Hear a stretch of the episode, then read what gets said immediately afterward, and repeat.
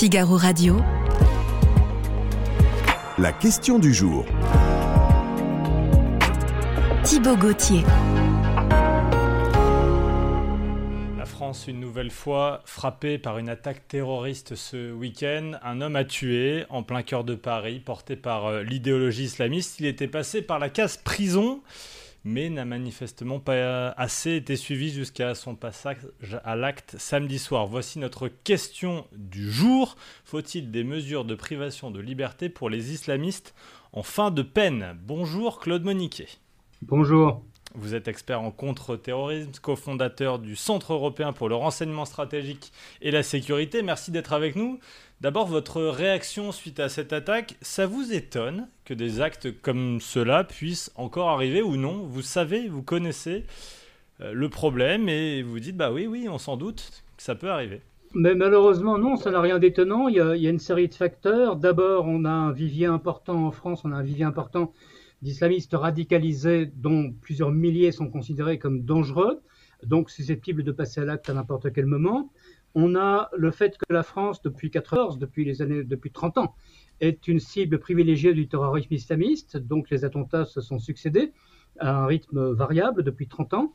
Et mhm. puis, bien, bien, entendu, il y a le, le, contexte international, le conflit euh, au Moyen-Orient, qui est un puissant incitatif pour les djihadistes. Donc non, ça n'a rien d'étonnant le, gouvernement, les gouvernements, les différents ministres, les différents présidents répètent très souvent on déjoue des tas d'attentats et on arrête des gens tous les jours. J'arrive pas vraiment à savoir si c'est censé me rassurer ou l'inverse, mais, pourquoi parfois certains terroristes passent entre les mailles? Alors oui, c'est vrai, on, a déjoué ces dernières années des dizaines d'attentats islamistes en France. Ça, c'est une réalité qui n'est pas contestable. Euh, et c'est dû à l'excellent travail, entre autres, des services de renseignement et de police spécialisée. Euh, et au fait qu'on a un pôle judiciaire, on est le seul pays européen à avoir un pôle judiciaire entièrement parquet et juge d'instruction entièrement mhm. dédié à la lutte contre le terrorisme. Euh, mais euh, d'abord, la réponse simple, c'est que la sécurité 100% n'existe pas, mais évidemment, cette réponse n'est pas suffisante.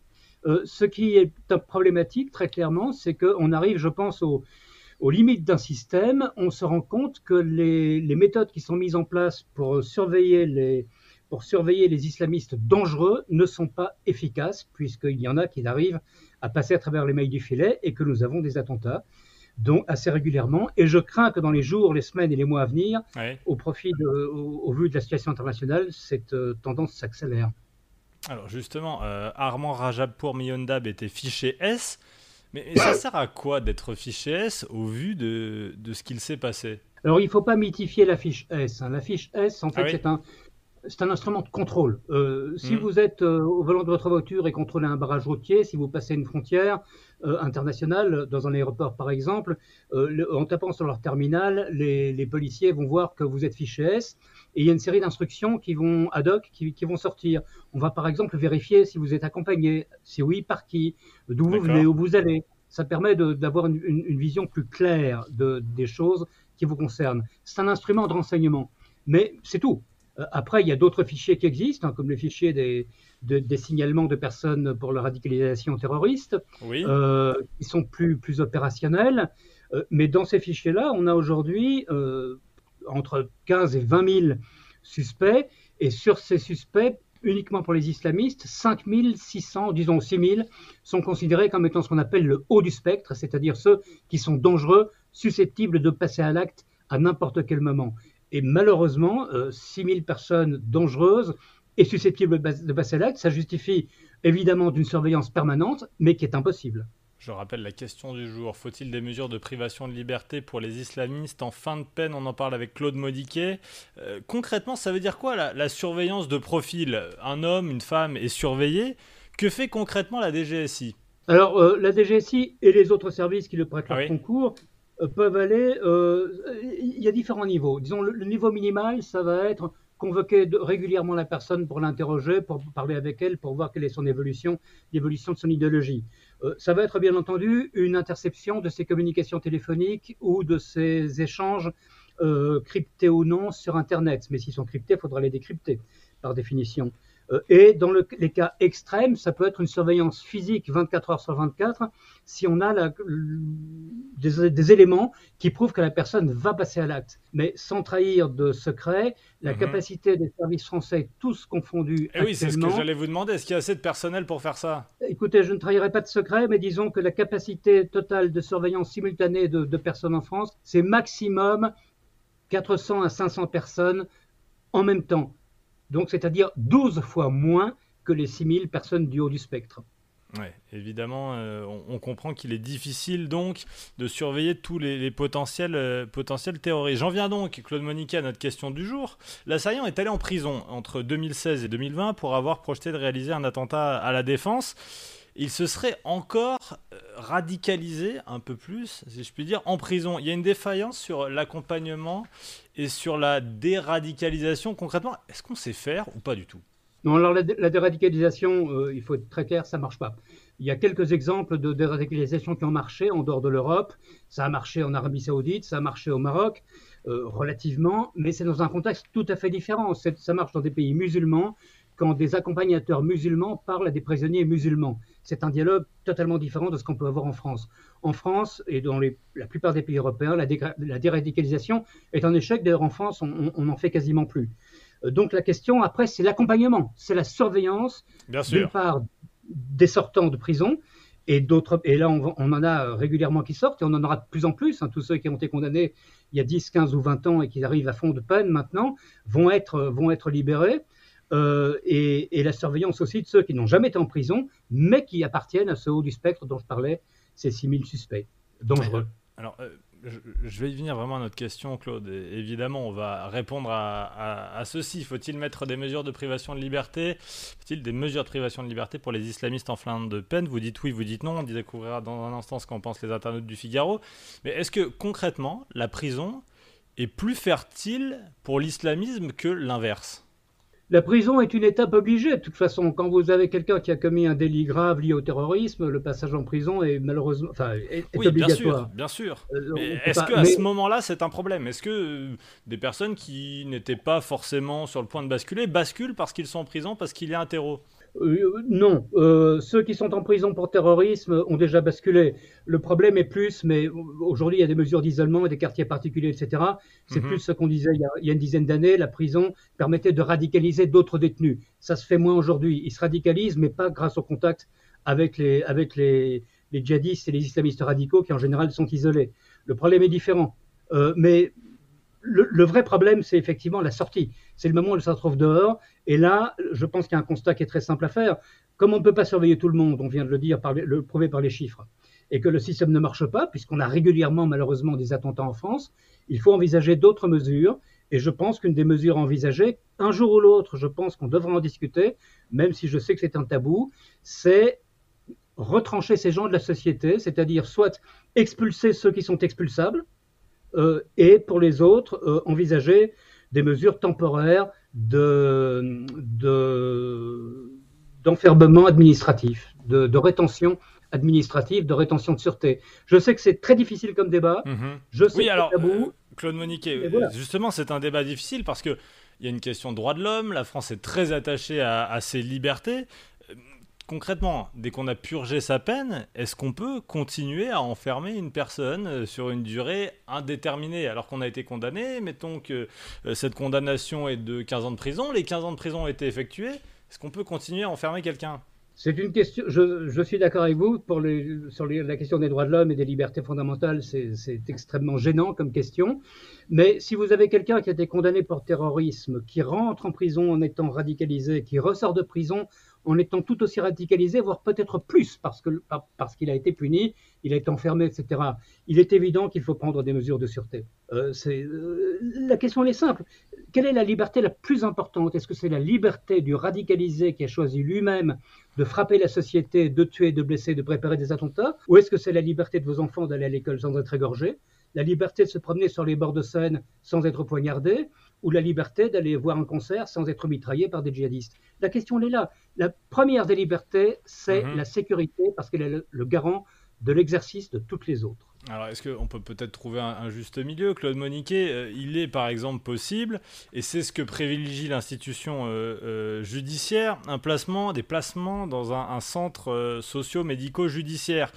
par exemple, on oblige les gens à travailler, il y a un contrôle psychologique, un suivi psychologique. Est-ce que ça, c'est une solution? On sort de prison, mais on ne lâche pas les gens dans la nature à partir du moment où c'est accompagné de mesures de contrôle, euh, de mesures donc de force, oui. Euh, quand j'entends le ministre de l'Intérieur qui dit qu'il faudrait obliger les gens à suivre des traitements médicaux, je dis oui, bravo, à condition qu'il y ait un contrôle sur ce, sur ce traitement médical et sur son, administration.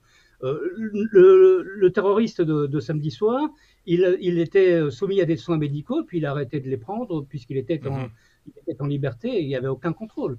Donc la question restera toujours celle du contrôle, donc d'une certaine forme, qu'on le veuille ou non, de coercition. Sinon, euh, on parle pour ne rien dire et on continuera à voir les drames se répéter. Justement, Claude Moniquet, on essaie de répondre à la, à la question de jour. Faut-il des mesures de privation de liberté pour les islamistes en fin de peine? Si je vous ai bien compris, c'est un oui, hein, Claude Moniquet. Pour moi, c'est un oui. Eh bien, voyons ce qu'en pensent les internautes du Figaro. Ils sont d'accord avec vous et très largement à euh, près de 96%. 96% euh, des internautes du Figaro pensent que oui, il faut des mesures de privation de liberté pour les islamistes en fin de peine. Alors, il y a une possibilité avec cette fameuse rétention de sûreté. Euh, cette loi date de 2021 pour les actes terroristes. ça datait de 2008 pour les autres cas. Mais elle n'était pas rétroactive. Elle était donc inapplicable dans le cas de Armand R voilà, euh, est-ce que ça, ça peut être une, solution? Euh, Mais une fois de plus, on va par exemple surcharger les prisons, euh, on va devoir mettre plus d'agents pour les surveiller. Comment faire? Ça va effectivement être une question, question de, place dans les, institutions, question de, personnel, bien entendu. Donc je pense que la première mesure à prendre, la première mesure à prendre, je pense, pour éviter cette surcharge, c'est éloigner du territoire ceux qui peuvent l'être. Et sur ces radicalisés, il y a un certain nombre de personnes, un certain nombre de doubles nationaux ou même d'étrangers complets qui peuvent être éloignés du territoire. Oui, mais alors vous savez bien comment ça marche, Claude Moniquet, vous le savez sans doute mieux que moi. Les pays qui pourraient euh, euh, récupérer, je ne sais pas si c'est le bon terme, les euh, terroristes qui ont commis des attentats ou des actes sur le sol français ne veulent pas les récupérer. On est face à un problème là. Oui, tout à fait. Alors, je vais être politiquement incorrect. Mais il se fait quand même que la plupart des pays qui, qui devraient récupérer leurs ressortissants terroristes sont des pays avec lesquels nous avons des rapports qui sont particuliers. Et entre autres, nous leur fournissons des aides, des aides financières, des aides, des, aides budgétaires, humanitaires. On pourrait donc, à un moment donné, taper un peu sur la table et dire d'accord, on est d'accord pour continuer à payer votre développement, pour continuer à, à commercer avec vous, mais il y a des conditions. Et une des conditions, c'est reprenez vos nationaux quand ils ont commis un crime ou un délit en France. Ça me semble être franchement le, minimum si on veut se faire respecter, et je pense que l'argument pourrait être entendu. Cette question, Claude Moniquet, euh, qu'on pose aujourd'hui sur la remise en liberté euh, de potentiels terroristes, de personnes radicalisées, est-ce que certains pays ont trouvé la solution? Est-ce que la France est un cas très particulier parce que vous le disiez en introduction, plus touché que les autres? Ou c'est un grand tâtonnement international et personne ne sait quoi faire réellement? Euh, depuis que je m'intéresse à ces questions, c'est-à-dire quand même depuis quelques, dizaines d'années, et sur le terrorisme islamiste depuis une trentaine d'années, euh, je n'ai pas vu d'exemple parfait de, réussite. J'ai vu des pays qui ont la chance d'être moins touchés que la France et donc où le problème est plus facile à gérer pour une simple question de chiffres et de nombres. Mais dans les pays qui sont fortement exposés, comme par exemple la Grande-Bretagne, qui est également un mhm. pays très exposé, ou la Belgique, qui l'est, je n'ai pas vu à ce jour de, réussite qui, franchement, euh, euh, m'est impressionné dans, dans, la déradicalisation et dans le, dans le, traitement, le suivi des, des radicalisés libérés ou, ou, du haut du spectre. On, voit régulièrement des actes terroristes, des actes isolés comme cela au couteau avec peu de morts, même si c'est évidemment toujours trop. Euh, mais est-ce qu'on est amené à faire face dans les jours, les mois, les années qui viennent à des attentats de plus grande ampleur comme ceux de, 2015 par exemple? Alors c'est la grande crainte effectivement des services de renseignement et de sécurité. Il y, a il y a un an ou deux, je vous aurais dit non parce que le contexte était différent, parce que depuis que l'État islamique avait perdu sa territorialité, il ne pouvait plus attirer des gens, les, les, les reprojeter après les avoir entraînés, armés, etc. Aujourd'hui, ce qu'on voit, c'est que par exemple, on a eu un complot euh, fait par des entrepris par de très jeunes islamistes radicalisés qui visait à attaquer l'ambassade d'Israël à Bruxelles. Et dans ce complot, on trouvait des gens qui étaient à la fois en France et en Belgique. Donc, clairement, une connexion, un réseau binational entre la France, la France et la Belgique. Donc oui, on a aujourd'hui le risque d'avoir de nouveau peut-être à une moindre échelle, mais malgré tout, mhm. ça je ne parlerai pas, on risque d'avoir de nouveau des attentats plus structurés, plus massifs, et faisant appel à des armements qui peuvent faire beaucoup plus de dégâts qu'un marteau ou qu'un couteau. Mais qui, donne des ordres aujourd'hui? Qui influence ces euh, terroristes en puissance? C'est plus Daesh? Ce sont d'autres organisations, d'autres réseaux? À l'heure actuelle, dans tous les cas qu'on a eus depuis 2017, on n'a pas clairement identifié de donneur d'ordre, parce qu'il n'y en a probablement pas. Il y a une ambiance. Il y a euh, ce que Gilles Kepel appelle un, djihadisme d'ambiance. Euh, il y a une propagande sur les réseaux, il y a une incitation permanente, il y a des contacts entre, entre, petites, entre personnes, entre petits groupes, et il y a des gens qui s'auto-investissent de la mission. Vous pouvez très bien avoir deux, trois radicalisés qui vont euh, commencer à s'intéresser à ce qui se passe à Gaza, mhm. qui s'intéressent sans doute déjà, et qui vont dire c'est terrible, des palais destinés à on va faire payer le prix à la France, qui est l'allié d'Israël. C'est ce que pensait le, terroriste de samedi soir. Personne ne lui a donné d'ordre, très probablement, même s'il a prêté lui-même allégeance à l'État islamique. Il s'est auto-investi de la cause, auto-saisi des affaires, et il a décidé de passer à l'acte tout seul. Si on devait comparer, ce sera ma dernière question, euh, Claude Moniquet, si on devait comparer notre niveau de préparation entre 2015 et aujourd'hui, on l'a dit, il manque toujours des agents pour surveiller ceux qui vont sortir de prison, les fichiers S, les autres. Est-ce qu'on a réussi à s'armer quand même? Oui, quand même. On a largement augmenté les effectifs des services spécialisés. On a des outils légaux qui fonctionnent pour la partie dont ils s'occupent, les techniques d'enquête essentiellement et les possibilités d'enquête qui fonctionnent bien. On a euh, des, personnels formés. Oui, et c'est pour ça qu'on arrive à déjouer des dizaines d'attentats. Mais je pense qu'aujourd'hui, il faut aller plus loin. Et le plus loin, c'est effectivement le traitement de ce vivier de radicalisés importants, donc au moins 6000, dangereux que nous avons en France. Et là, pour le moment, très clairement, nous n'avons pas la réponse. Merci beaucoup. Merci Claude Moniquet, expert en contre-terrorisme, cofondateur du Centre européen pour le renseignement stratégique et la sécurité. Merci d'avoir été avec nous en visio pour mieux répondre à cette question du jour. Faut-il des mesures de privation de liberté pour les islamistes en fin de peine?